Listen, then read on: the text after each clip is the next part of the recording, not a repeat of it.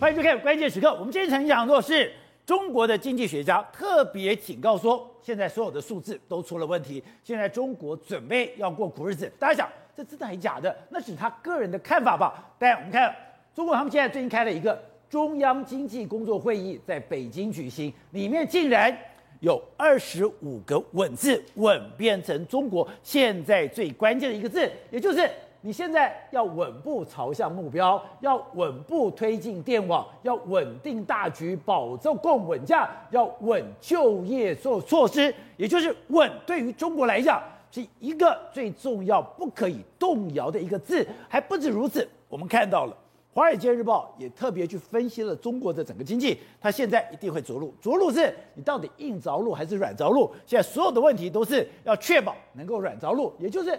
你着陆已经变成一个事实，只是你的受伤，你的代价要付出多少？而为什么这个样呢？我们再看，原来中国有两个大引擎，一个是车市，一个是房市，全部都慢慢熄火，全部都大跌。当然，对中国来讲，压力就变得非常的大。好，在这一段里面，资深媒体人黄伟汉也加入我们讨论。暐瀚你好，宝杰哥好，观众朋友大家好。好，说、so, 刚刚讲的是，哎，中国他们在做这个中央经济工作会议的时候。里面居然是稳稳稳稳稳，连续二十五个稳，而且我们看到《华尔街日报》特别提到说，中国的新挑战是如何实现经济软着陆，也就是着陆已经变成了事实。没错，只是你是硬或软之分。没错，事实上中国最近召开的中央中央经济会议里面来说的话，习近平罕见的说了一个文章，里面有二十五个稳字，所以显见什么？告诉你，明年的经济可能会不稳嘛？那为什么这样？为什么他要这样说呢？实际上，我们知道中国的这个最重要的经济是在内需里面。哦、那内需里面，我们一个国家的内需有两个最主要的双引擎，一个是房市，一个是车市。所以，我们看到一个国家，如果你经济房市跟车市好的时候，那绝对没有问题。那现在不好是吗？中国是两大引擎，同时可能会严重熄火的一个状况。所以你看，这是《华尔街日报》嘛？中国面临新挑战，如何实现经济的软着陆？它里面讲到。中国前一百大的房地产开发商十一月的合计的销售额下降，年度下降了三十七点六，这也差太多了吧？对，前十一月份，对，它不是一家两家，是前一百大，所以这可以看出一个中国的大方向，降了三十七点六。另外一个，你看中国十一月份就是他们的车市的零售减了十二趴，所以告诉你，中国的车市跟房市两个引擎同时熄火之后，所以为什么习近平呢面露愁容？为什么要讲二十五个稳字呢？因为有，如果万一失控，真的会稳不下来啊！而且还这么讲，明年经济工作要稳字当头，稳中求进，对，各地区要担负起稳定宏观经济的责任。你看一段话里面，他已经讲了多少个稳字，所以显见他到底是有多担心不稳。好，那我们就讲嘛，他讲二十五次稳之后，他还讲到什么？经济发展面临到需求收缩、供给冲击、预期转弱。哎。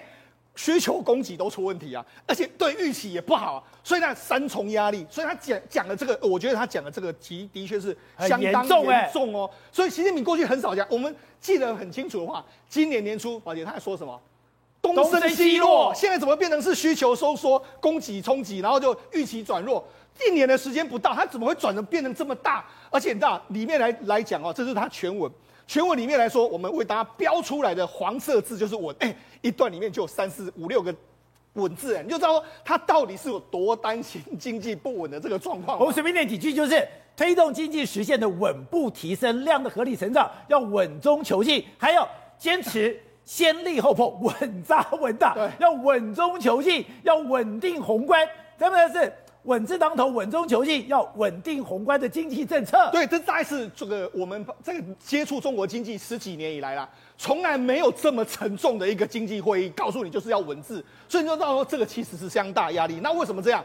我们讲房市真的面临相当大的问题吧？这几天我们讨论过恒大，那现在又有越来越多的房地产厂商都可能要面临到倒债的危机。那不只是倒债的危机啊，他们现在怎样？他们现在还说的，哎，房价真的是普遍出现一个下跌的局面，外媒都开始给你报道了。你看，你看，经济学家预估说，二零二二年的中国经济增速是五趴左右，那未来一段时间可能都是四趴五趴左右这个数据。好，那我们讲房市出现什么样的状况？我们讲东中国南部有一个城市叫瑞安，这在浙江这个地方。对，那个老板就说：“哎，我过去呢就是买房子，就没想到买房子，然后今年呢，瑞安的平均房价已经跌了大概五趴，跌了，跌了五趴。那结果没想到，他说他过去一段时间呢，过去他二三十年来都是买房，买房一直能够跑赢通膨，但是他现在已经没有足够的信心出手买房。他觉得我再买房的话，可能搞不好会。”以后搞不好会会会被长线套牢，对，所以它现在整个中国房市已经出现了一个不一样的气氛跟不一样的局面哦。所以恒大那个股牌是真的发生效应。对，好，那不止这样哦。事实上，根据日本财经财经新闻的报道，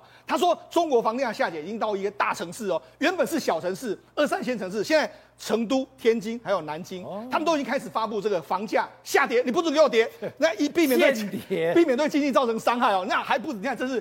关于房价它市场价格的这个这个限制，这里面是天津的这个文章。好，成交价格限制。那除了这个之外，这是北平、北京。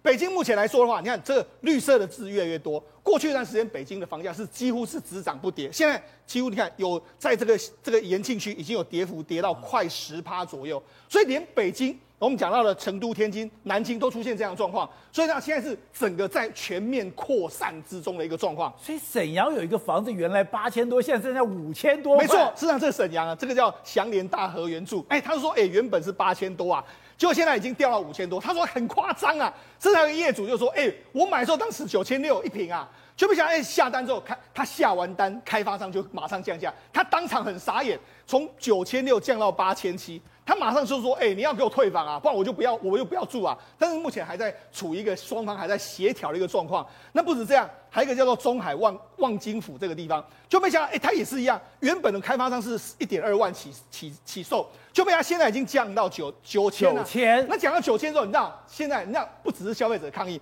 当局居然说你给我回收，你不能够降卖，你降卖降太多，十五趴以上。所以他在天津，你看他就说，如果你的楼盘如果开发。降了二十趴后，开发商马上就被约谈。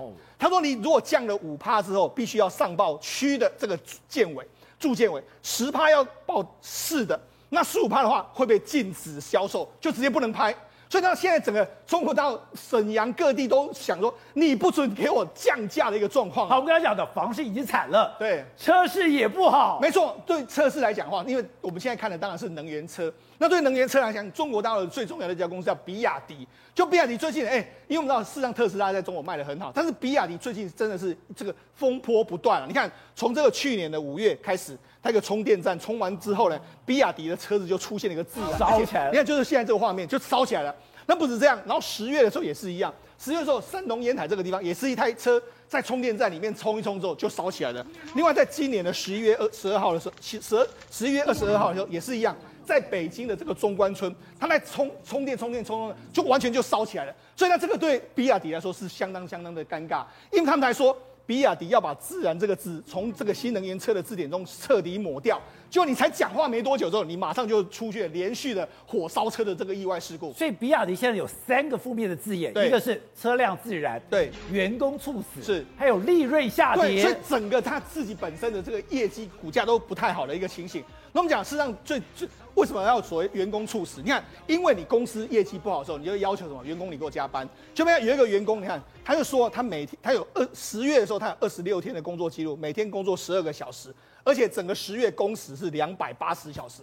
就因为这样子，他就猝死。你看他打卡的明细里面来说，几乎每天都在打卡，每天都在全部都在打卡，打卡打卡。结果现在这个大家都在说，哎，你怎么会这个样子啊？虐待员工、虐待劳工这样的状况。就现在，现在，而且比亚迪拒绝把他说你是在这个工伤哎，所以他他这个不是过劳死，他这引起中国大陆很多网友的批评。那说我们怎么会这个样子做呢？甚至我们在讲他的这个，虽然说它的整体的销售量还是维持相关的数据，你看以营收来看的话。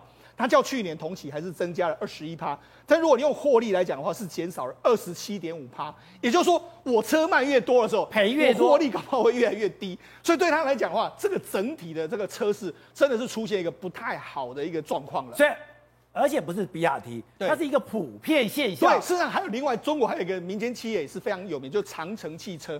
就长城汽车最近也被踢爆说，哎，你怎么样？它十一月的销售量跌了十六趴。那为什么跌了十六趴？因为人家就说，哎、欸，你都卖烂车啊，而且你针对中国人卖的这种烂车，因为他们有一台车叫做长城欧拉汽车，你看它的造型，它这个造型很就圆滚滚的，对不对？圆滚的很多，它是针对女生来发动的，它这车叫做好猫的新车，好猫，对，结果没想到，哎、欸，买买了很多人都是女生哦。就买回去之后，你看这现在目前驾驶这位是女生，他们觉得外形可爱啊，那他就说，哎、欸，他用了什么高通的八核心晶片，就有这种 AI 处理器啊，所以可以高效率的 AI 啊，自动驾驶，而且是全车系的这个配备。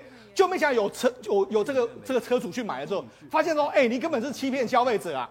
原本是八八纳米的这个芯片啊，啊，八核心的芯片，结果是五年前的 Intel 四核心的芯片。他把四核心冒充五八核心，因为他现在拿不到货，拿不到货的时候，他就想说，那我就直接给你装上去，装去了他也不管，反正就卖出去，卖出去这还是人家去实测发现到说你这个不对啊，怎么会是这样啊？他是今年的车。上面的晶片是二零一六年的旧款，就被踢爆之后，你知道，他们就会很尴尬，说啊，好了，这样啊，我们针对这些车主，我们会有一个在价值七千六百块人民币的一个权益包。就大家想说，你根本在干什么？根本就完全用不到这些东西啊！你给我加值一些软体，我根本物体我根本用不到啊。在国共内战的时候，共产党有个宣传的语言是中国人不打中国人，对，结果他们就去问说，哎，这些女性说，哎，你们现在有没有要对欧拉讲的啊？你们到底在心声什么？他说。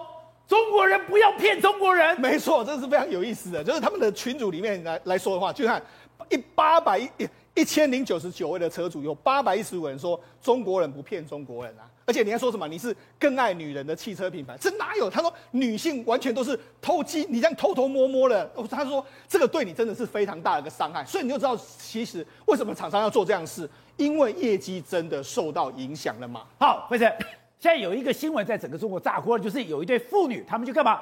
开一个电动汽车，对，就是电动汽车居然爆炸，是爆炸了以后，爸爸重伤，女儿身亡。对，而且很可怕的是，你知道他看起来是一家人本来要出游的，然后爸爸把他的女儿放在他前面，然后你看就这个画面突然起火，哎，而且是瞬间大爆炸，电动汽车非常恐怖，你看就这样子哇烧起来。然后爸爸在着女儿，所以爸爸跟女儿全部都有九成以上的烧伤面积，甚至连他爸爸肺部压缩上三十趴，所以是非常非常严重的，甚至有那个一开始救治的时候有上了那个呼吸机。那个那个小孩照片我们可以看。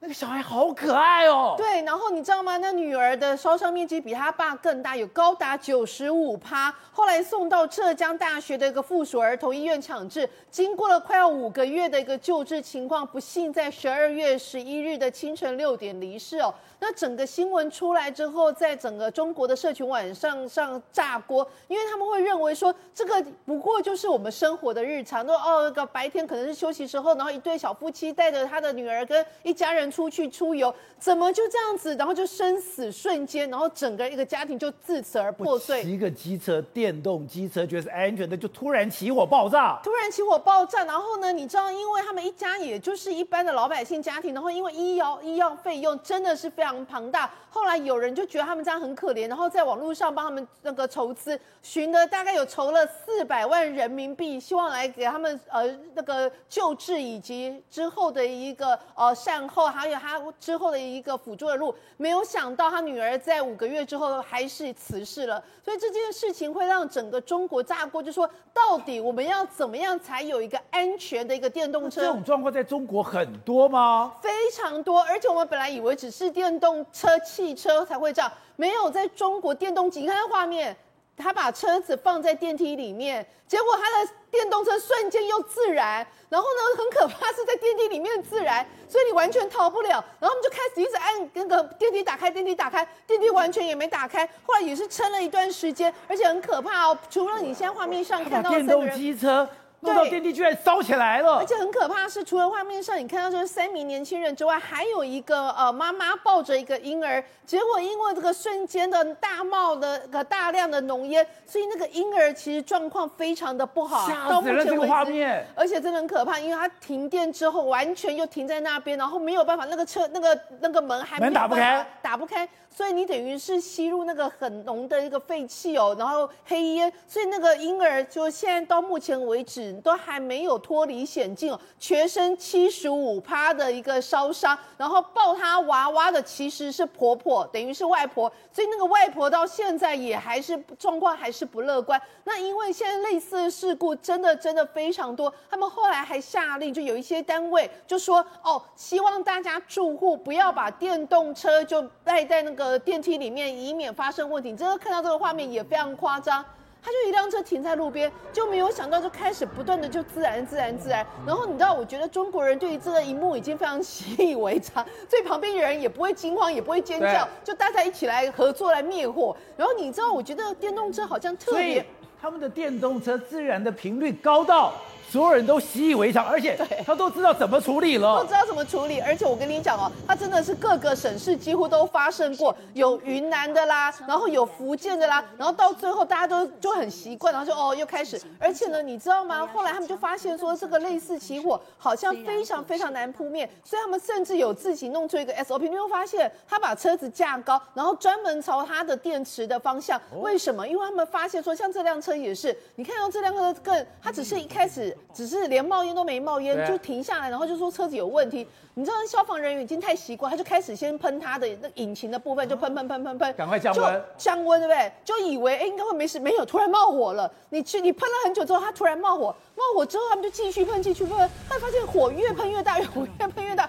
到底发生什么事？就他们最后消防员是把整辆车抬起来，把它变成是为什么要抬起来？因为它电池在底部，对，所以他就干脆话把它整个翻过来，然后就朝着专门朝它的电池去喷。对，所以他们就说现在整个中国的电动车的自燃情况太常发生，所以这些消防人员都非常有经验，都已经知道要慢慢弄，慢慢弄，然后最重要是它电池部分，你就是要把电池部分给它喷呃喷熄才有办法。所以后来也有人说，而且他们喷的是泡沫，泡沫就代表他们知道说，哎，今天如果是电动车的话，我要派什么东西出来？对，而且很可怕一件事情是哦，他们发现，就算你喷泡沫，好像都要喷非常久，非常久，它还有可能是顽疾。因为你一开始不懂的时候，你开始喷，你以为没有火，然后你就走了，没有，它其实没有熄的，它后来又它会再爆炸，它又再爆炸，又再烧起来。所以他们现在直接把整台车 翻过来，然后直接朝着底部喷了。所以他们后来就说，现在虽然中国全力在冲刺这个电动车、电动汽车，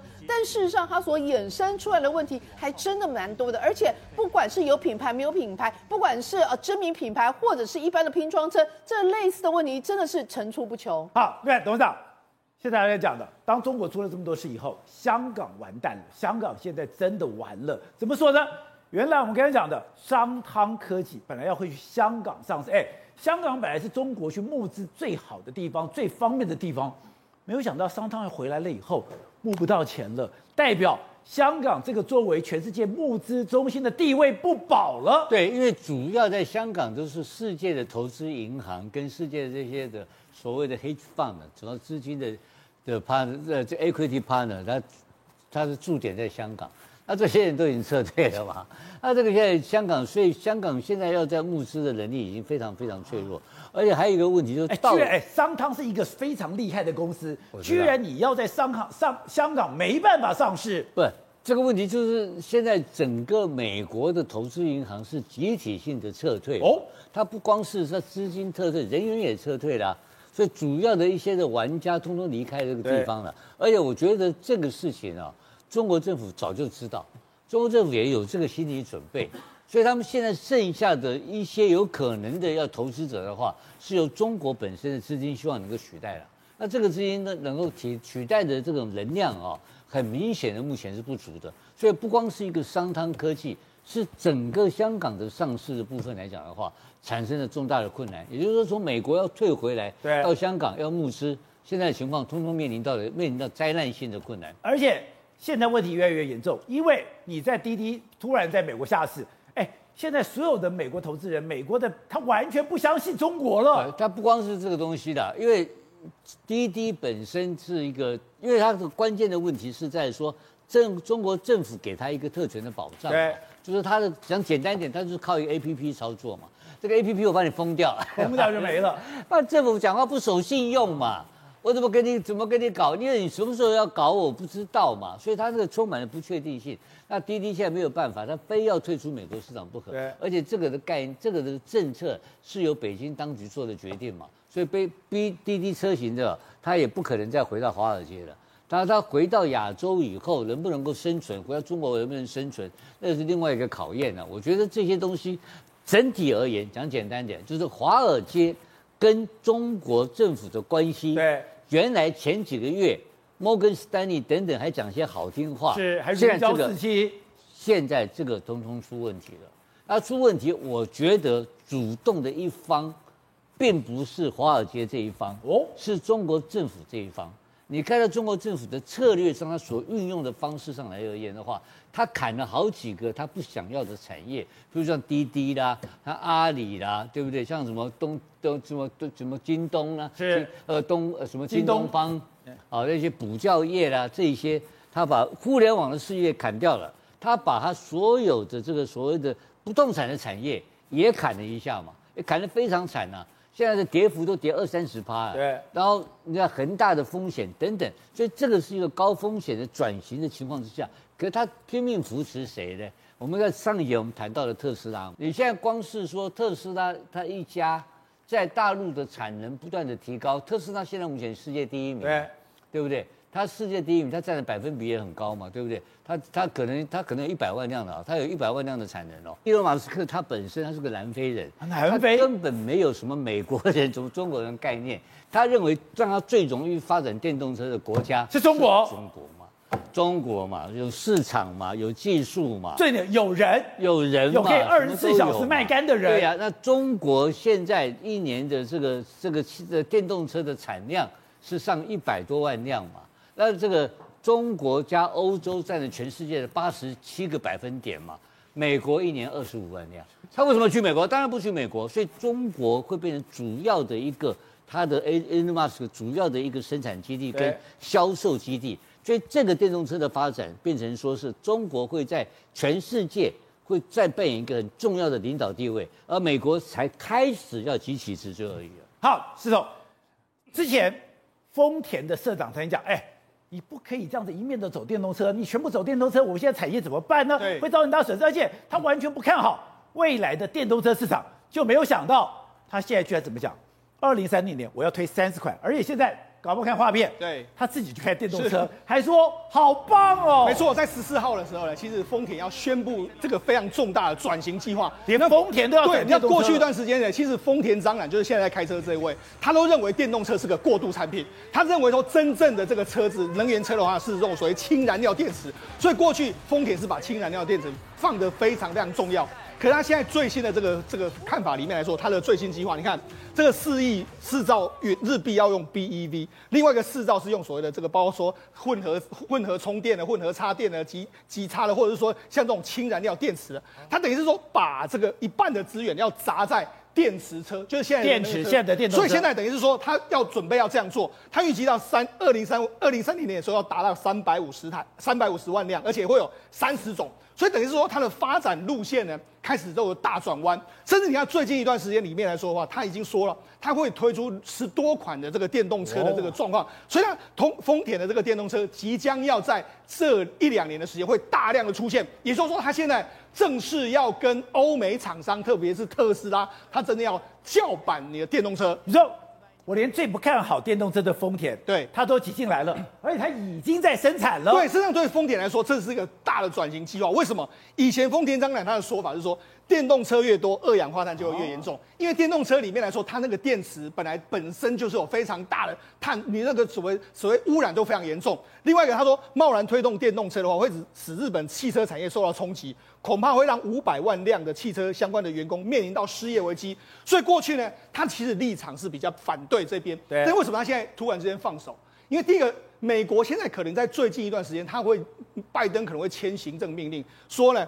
二零三五年的时候呢，可能美国呢，目前是说公务车，但未来可能美国也会全全国都会要禁售燃油车，几年时间你就这样子啦。你中国也可能会在接下来一段时间都会这样。虽然现在说要全力以赴，选择的是市场跟客人，所以他现在等于是说要开始全力去攻。所以你看他现在的，以前他是很讨厌电动车咯，他现在这个影片里面来说，这是他们的这个间谍车嘛，间谍车涂成这样的形状，他就是这个赛道上面，因为其实他他有一个赛道的这个赛车魂，因为他的老师以前就是是一个赛车手，所以他就会开车。开之后，他在你看他在一个开车里面来说很兴奋，他说哇，我从来没有体验过这样的感觉啊，操控性这么好，所以他就觉得说哇，那这个是真的是太赞了。所以你看，整个这个丰田的这个这个转弯，已经为全世界的汽车产业带来非常大的一个改变了。而且他也不得不转了，对，因为现在的燃油车对市场越来越小了，没错，不只是越来越小，因为为什么他要这样转型呢？因为事实上，你如一个燃油车里面来说，它的零件太多，那今年的很多零部件就因为这样受到影响。你看。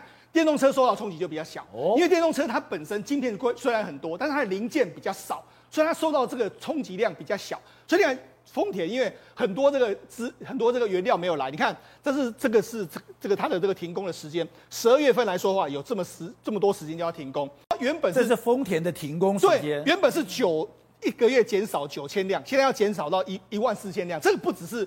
这是单一厂房，很多厂房都会出现这样的状况，所以现在燃油车过去的生产链太长，然后供应链又太长，会导致可能未来这个冲击不是一次哦，搞不好两次、一次两次陆陆陆续续都会出现。所以对丰田来讲的话，国际趋势是这个样子，然后目前的产业趋势都是这样。所以说这次的疫情也逼着丰田不得不大转弯，对，它一定要开始转弯了。所以就未来来讲的话，包括说拜登，你看。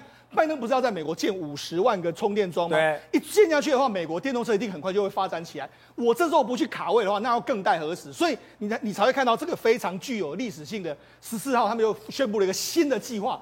丰田过去它可能在电动车市场是一个这个几乎说没有玩，它现在进来玩之后，哇，那一定会搅动全世界一池春水。好，像我刚刚讲的，这个世界当然是环环相扣，而且它滚动的速度越来越快，就像丰田，哎，之前还讲。你现在用电动车，他觉得不不见得环保哦，而且会造成五百万的失业哦。我们现在要用电动车要非常考量。可是你看，现在开个车，他这么样的兴奋，而且要全部转过来。你要电动车，以后就往自驾车；你要往自驾车，你后来就很多的晶片。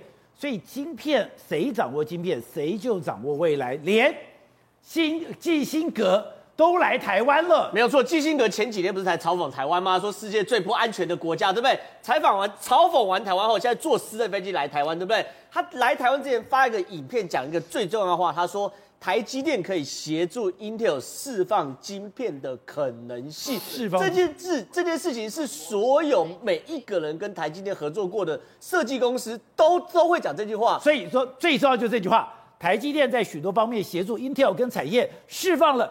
晶片的可能性没有错，现在整个 IC 产业遇到一个最大问题是什么东西呢？设计有想法，但是制成没办法，所以它创造前所未有的产品。是，就是我们设计可以设计出非常精密的等等，然后我有非常多的想法，可制成做不出来嘛？我三纳米做不出来就是做不出来，或者是我勉强做不出来，我良率不 OK 嘛？所以你看，机器人讲的很清楚，他跟那所谓 NVD 啊、跟 AMD、跟台积电合作状况一模一样。我只要一合作，我回不去的原因很简单嘛，我所有的想法，台积电可以帮我做出来的话，那这就是一个完美的合作嘛。可是大家要问的是，基辛格不是前一阵嘴巴才很硬吗？对啊。为什么现在腰杆子就软了嘛？对啊，为什么突然过来了？原因很简单，因为基辛格应该讲，因因为 Intel 现在同时被 AMD 跟 NVIDIA 夹杀，这才是大问题。AMD 做什么？做 CPU，NVIDIA 做什么？做 GPU，两个是完全不同概念。CPU 大概是做那种多功的嘛，对不对？你可以图形，可以文字，可以上网，可以声音。可 GPU 不一样，GPU 它是专门做所谓图形处理的，它的制成、它的运算一定是最快最好的。结果呢，Intel 现在说嘛，要去在二零二二年推出第一代 GPU，这个 GPU 它就是要挑战 NVIDIA 的市场。它如果要挑战 NVIDIA 市场的话，它的制程就不能用现在的七纳米。它一定要跟 NVIDIA 一样厉害，所以它的 GPU 呢，现在找台积电做嘛，打算二零二二年第一季量产，那就用台积电三纳米。你如果不做这话，抱歉，你连 NVIDIA 连打都没得打嘛，你就是吃 NVIDIA 吃剩的嘛。然后呢，所以说在两个市场上，在 CPU 上面我被 AMD 击杀夹杀，我在 GPU 上面我完全不是 NVIDIA 的对手，是因为。接接这样讲，一九九八年之后，所谓的 Intel 就退出 GPU 市场。可如果他今天要回来的话，他不可能再重蹈跟面对 AMD 一样的复测嘛。而且重来，我我刚刚讲 GPU 对于运算量比 CPU 更需要精密的运算，更需要先进的制程嘛。所以你看，Intel 现在面临到什么窘境？它的市值要被 AMD 超过，它的市场要被 AMD 跟 NVIDIA 吃完了。如果它的市值跟市场都被吃完，然后请问？未来 Intel 拿什么子弹去支撑它三纳米、五纳米、呃七纳米、五纳米、三纳米、二纳米的研发？而且它最近做了一个显示卡，那个显示卡很摆明的就是你一定要有台积电的技术，否则你做不出来。没有说这显示卡就是我刚刚讲的 ARC 的 GPU 嘛？它的设计师就讲，他做这件事情的时候。就是只考虑三个事：效能、成本跟产能，完全没有搞面子问题嘛。所以你看，Intel 现在面临到一个窘境，就是说我如果继续跟台积电死磕下去的话，我会抱着我的产品收入大幅衰减。我打幅产品收入大幅衰减，是我没有足够的收入去支援我晶片的研发、我晶片的开发，甚至产能的扩充，甚至扩产。所以呢，现在必须啊，就像董事长刚刚讲，其实董事会逼着季新格来的嘛，这才是很合理的嘛。逼来的这件事情其实很清楚，在整个 IC。IC 的架构里面很简单，得技术者得天下。你讲再多再多什么行销啊、大话啦，然后你原本市占率多少都是假的。台积电现在释放出来嘛，所以张忠谋在他生日的时候特别说，他过去看 IBM 跟 Intel 是巨人，对，现在抱歉他们是在追赶台积电嘛，所以这是完全不同的概念。而且他讲了一个还蛮毒的话，说还 Intel 有一个规定，六十五岁你要退休，基辛格你现在是六十岁。你只剩下五年的时间，他说这五年的时间你不可能带 Intel 重返荣光。他意思是 Intel 至少五年内追不上台积电嘛，意思就这样嘛。所以很清楚是，你若五年内追不上台积电，你的 CPU 跟 GPU 谁来做，还是得拜托台积电嘛。所以这一次哦，基辛格如果来台湾跟台积电谈的话，我认为结果只有两个，一个就是台积电勉强给他一些产能，意思意思。另外一个就是大失血，台积电一定会把价钱调得非常非常的高，所以呢，这东西呢会让 Intel，即便我这产产品有市占率，但是我的利润也不会太高，所以这东西是未来大家可以期待的状况。好，当然台湾现在迎来了一个最好的机会，是你过去想都想不到的国际大厂，现在一个一个拉在台湾投资，而且我们现在的半导体上面，我们竟然扮演了一个关键龙头的角色。但问题是，电电电，我们在节目不断的讲的是。电未来是一个台湾的大问题，没有想到连台电的综合研究所，你要做这种高压断电的实验，都把旁边的电厂给搞爆了。宝强哥，因为这个礼拜天哦，双北有三十点五万户停电，大家很生气，对不对？有的人停十五分钟，有人停超过一个小时，然后想说本来的时候赔一块，赔一块，死了，现在说可能会赔多一点，可能赔到五十啊，不是重点。宝杰哥赔五十，对，现在可能会可能会变成赔一块八，变成赔五十啦，几块半，几块半，你怎么赶紧扒了嘞？如果他开早餐店的礼拜天哦，他整个冰箱如果说他停电三个小时，东西坏掉了五十块、五百块够赔吗？好，这不是重点。宝杰哥，你知道什么东西最容易坏吗？豆浆最容易坏，豆浆对不对？早餐店莫名转倒灰，气死了。好，重点来了哈。我讲的是十二月十二号的那个万隆变电所的爆炸。好，那有人说那不叫暴达奇瓦，反反正总之它就跳电了。那是一次，你知道往前推十二月二号的时候，宝杰哥你知道吗？林口也停电。那为什么最近常常停电？而上上个礼拜连中山区哪里都有馈线跳脱，有没有？到底台湾出什么事情？宝杰哥有一个读者他跟媒体爆料，他说就往前推一天，我刚刚讲十二月的二号林口停电前一天。在树林的宝杰哥讲的台电的综合研究所，它怎么样重要呢？它里面有一个短路的试验场，十月的时候才刚刚验收，我们不知道是什么东西，对不对？我特别去读了资料，发现说它是做短路的测试，它必须要去测试说我们的电网到底稳不稳固，所以要给你做跳电做短路以后，看看会发生什么状况。问题来了哈，短路测试的过程当中会出现两个状况，第一个呢。它会造成了这个现场瞬间就会降压，而且呢会有电流的突波。那你今天试验场，我讲个简单道理，大家懂了。我今天还没还不会开车，我先在车场里面绕嘛。你怎么直接连上树德的这个旁边，因为它是树林哈，树德变电站的电网，它直接连上去了。